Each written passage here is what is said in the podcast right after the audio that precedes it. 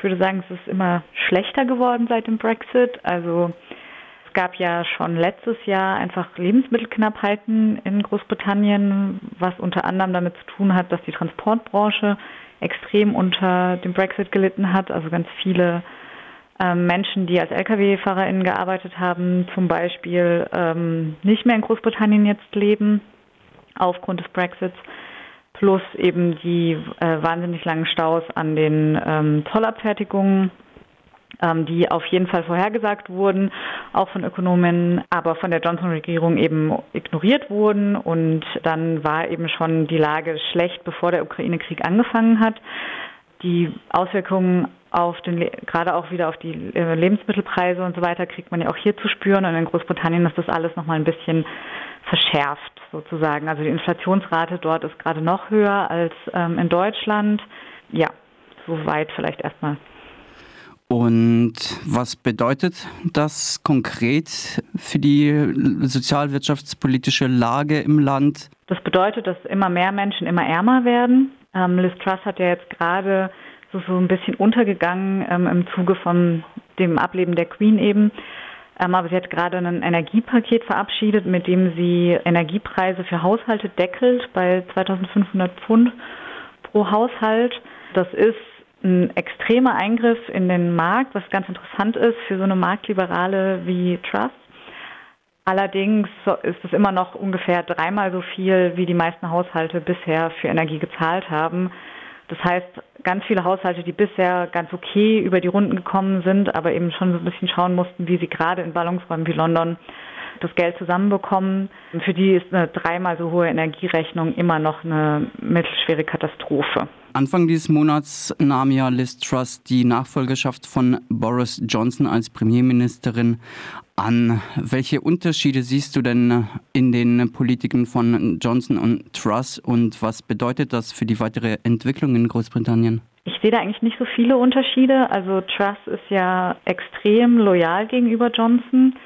Und es gibt auch genug ähm, Leute innerhalb der Tory Party, die ähm, vermutlich für Truss als Nachfolgerin gestimmt haben, weil sie eben so die Tür ein bisschen offen hält, auch für eine Rückkehr von Boris Johnson. Also, also es gibt Analystinnen, die das so einschätzen, dass sie durchaus also ein eigenständiges Programm hat und auch natürlich versuchen wird, Premierministerin zu bleiben. Es gibt aber auch Analysen, die sagen, ja, es ist eigentlich nur eine Übergangs- Premierministerin, ähm, bis Johnson sich konsolidiert hat und es dann nochmal versucht als Premierminister.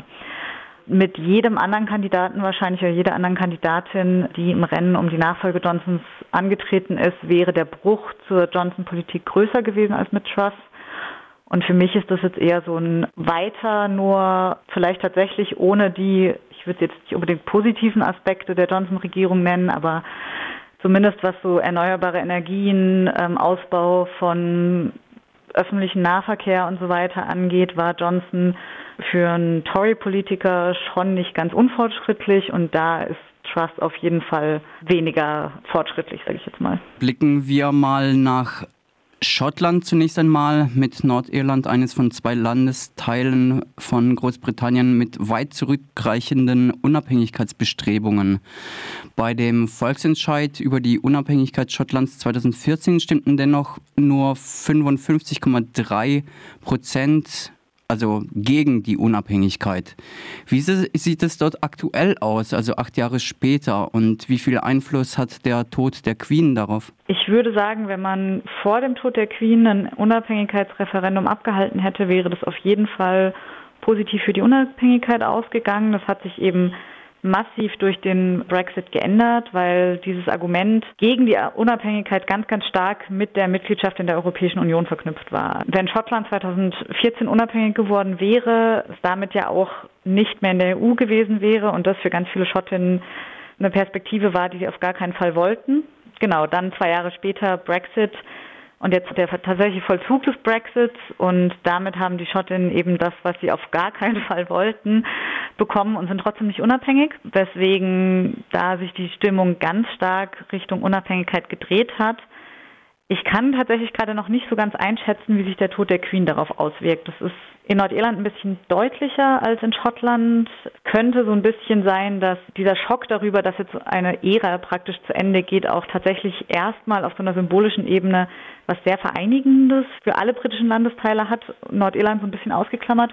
Es könnte aber auch sein, dass es gerade so ein bisschen ist, okay, jetzt zerfällt eh alles, jetzt sind eh alle alten Gewissheiten vorbei das muss sich, glaube ich, in den nächsten Monaten erst noch ein bisschen zeigen, was das für Schottland tatsächlich bedeutet. Blicken wir jetzt nach Nordirland. Was macht es da anders als in Schottland? Da ist einfach der Bezug zum Könighaus auf der protestantischen Seite sehr, sehr viel stärker. Das heißt, da ist man bei den Royalisten extrem ähm, schockiert über den Tod und gleichzeitig auf der katholischen Seite gab es eben ganz viel Reaktion, wo nochmal so gesagt wurde, ja, die, wir erinnern an die Queen als Kolonisatorin von, von Nordirland.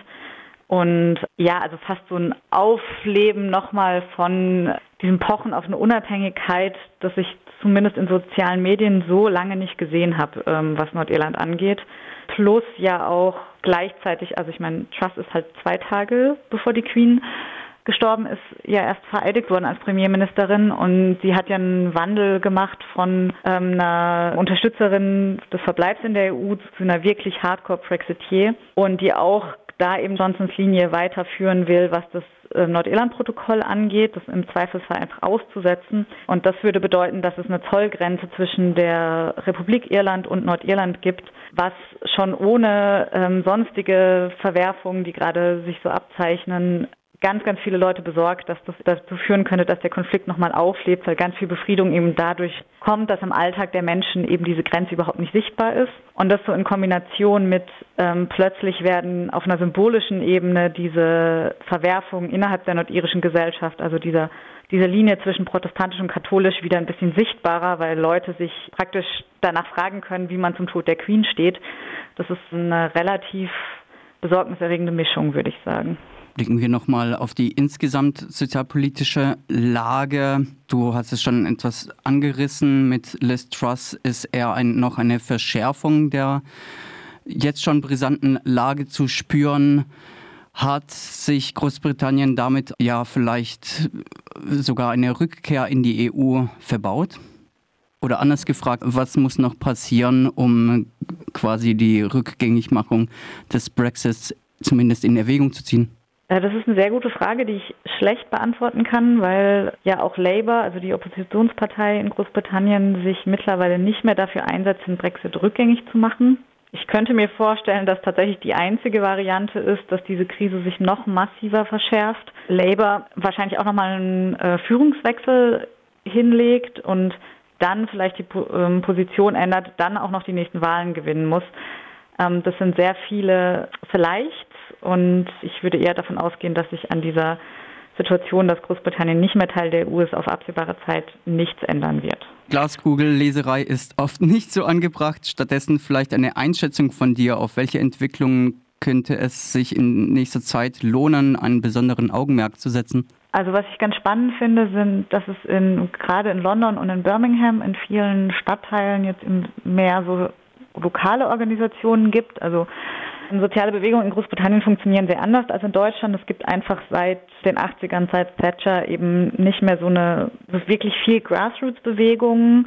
Ich den Eindruck habe, dass sich das aber langsam durch diese Krise ändern könnte und es eben so viel Mieter-Selbstorganisationen gibt, aber eben auch der Brand im Grenfell Tower so ein bisschen Initialzündung und eben, wo sich Leute auch jetzt organisieren, weil trotz, wie ich vorhin erwähnt habe, diesen Energy Cut die Rechnungen nicht mehr bezahlbar sind, es wahrscheinlich auch dadurch dann dazu kommen wird, dass der Strom abgestellt wird, dass Leute zwangsgeräumt werden und dass da auf jeden Fall in den Großstädten Leute sich jetzt schon organisieren und das sind auf jeden Fall Bewegungen, die man im Auge behalten kann.